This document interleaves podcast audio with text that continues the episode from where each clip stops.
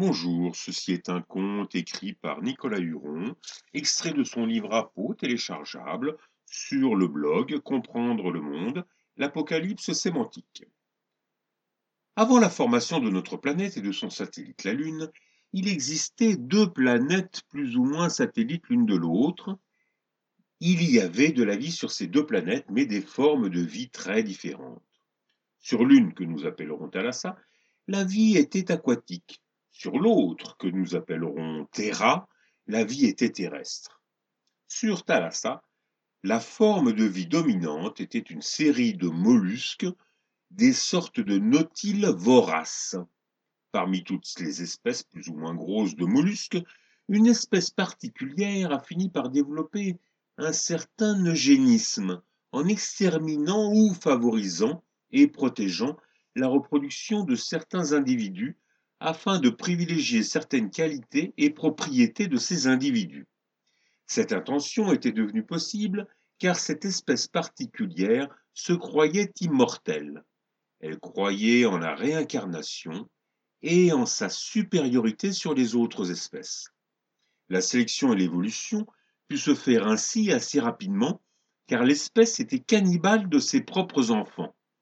Ainsi, un géniteur pouvait se nourrir de ses propres enfants uniquement dans le but de privilégier les enfants d'un autre individu, pensant que les enfants dévorés se réincarneraient dans ce qu'il y avait de disponible, ou plutôt dans ce que l'espèce décida de rendre disponible. Cette espèce particulière avait des yeux tournés vers le ciel et pouvait souvent admirer Terra. Celle-ci était devenue pour eux une obsession et le projet de s'y rendre fut rendu possible par une expérience, un plaisir et une capacité particulière. Pour mieux la voir, ces mollusques faisaient des sauts hors de l'eau. Ils s'approchaient au fond, gonflaient leurs coquilles du gaz que leur corps pouvait emmagasiner, et ils se lâchaient en accompagnant leur montée par de vifs mouvements.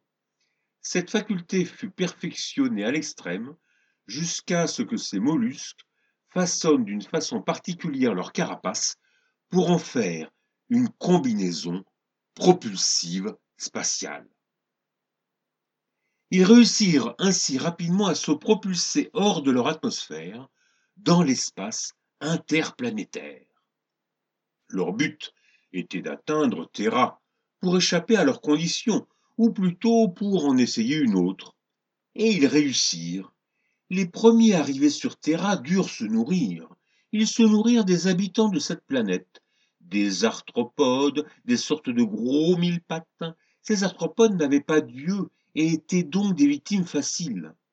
Les organes sensoriels des arthropodes étaient souvent basés sur l'odorat. Ils échangeaient leurs pensées et leurs intentions par l'odorat et les stimuli nerveux. Pendant longtemps, les mollusques vinrent sur Terra et y dévorèrent moult arthropodes. Le régime alimentaire de ces mille pattes était comparable à celui des champignons. La sélection et l'évolution de ces êtres vivants s'étaient faites par acceptation ou non de la communauté. Si la communauté jugeait les odeurs d'un individu désagréable, elle l'assassinait.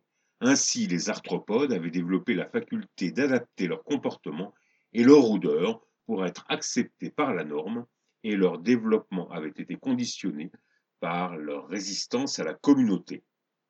Ils avaient grossi au fil des siècles pour devenir des êtres vivants assez puissants mais aveugles, et environ cinq fois plus petits que les mollusques qui venaient les visiter et les dévorer. Les prédateurs mollusques finissaient bien sûr par mourir sur Terra de déshydratation. La puanteur de leurs cadavres fit de Terra un enfer pour les arthropodes. Sur Thalassa, les mollusques continuèrent à imaginer Terra comme un paradis, bien que ce ne fût pas le cas. Aveugles, les arthropodes ressentaient le phénomène des marées provoquées par le passage de la planète Thalassa au-dessus d'eux. Ils avaient également la faculté de changer la couleur de leur carapace, mais ils ne le savaient pas car ils étaient aveugles. Ils ne percevaient ces changements chez leurs congénères qu'à travers leurs odeurs. L'un d'eux s'aperçut qu'une odeur gênait les mollusques, celle qui apparaissait lors de la fermeture de la peau de leur carapace à la chaleur du soleil. Leur carapace déshydratée devenait alors plus dure. Les becs des mollusques la perçaient avec plus de difficulté. Ce fut un premier acte de résistance. Leur faculté de résistance fut transmise, mais cela ne suffit pas. Alors l'un des arthropodes eut une idée. Il savait que la pression de la lumière du soleil était plus forte lorsqu'il déshydratait totalement sa carapace. L'odeur de cette méthode était insupportable pour ses congénères. Il dut se défendre, mais il était fort et réussit à convaincre tous les autres arthropodes d'une stratégie suicidaire. Pousser leur planète contre celle des mollusques pour la détruire et les détruire définitivement. Ils savaient qu'ils allaient tous y mourir, mais la colère était trop forte. Ils avaient collectivement décidé sur l'insistance d'un seul qu'une autre vie devait être possible. Ils savaient qu'en disparaissant, ils feraient disparaître également ces mollusques tyrans qui n'avaient aucune conscience de l'existence de leur intelligence et de leur sensibilité à eux arthropodes.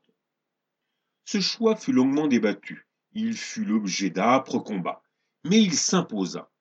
Eux qui pensaient ne pas être éternels, eux qui pensaient ne pas pouvoir vivre après la mort, firent le choix de ne plus être des victimes, le choix de disparaître, d'éliminer leur enfer pour créer un autre monde, où autre chose, une autre vie serait possible, où d'autres formes de vie pourraient naître. Ils avaient décidé de se sacrifier pour créer un autre monde. Ils sentaient intuitivement qu'unir les deux planètes aurait fait un monde viable à la vie, puisque la vie était déjà apparue sur les deux planètes de leur environnement. Fondre les deux planètes en une créerait un autre monde plein de vie. Ils choisirent le moment le plus approprié, ils se regroupèrent sur la face opposée à Thalassa et quand Terra fut dans l'alignement du Soleil avec la planète aquatique, tous asséchèrent leur carapace jusqu'à la rendre totalement blanche et miroitante. Toute la surface de Terra, entièrement couverte d'arthropodes, face au Soleil, devint blanche et réfléchissante. Et Terra fut poussée.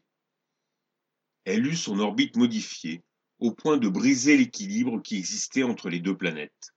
Terra vint fondre sur Thalassa, ou plutôt les deux planètes se mirent à fondre l'une sur l'autre, toute vie fut anéantie, mais notre monde fut créé.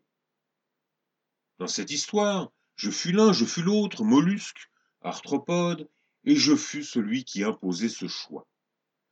Tout ça pour vous dire qu'il est tout à fait possible de changer l'orbite d'une planète et de la faire sortir de son orbite pour la faire voyager dans l'espace. Ceci est un conte de science-fiction, extrait du livre à peau, que vous pouvez télécharger en partie sur mon blog Comprendre le monde, l'apocalypse sémantique.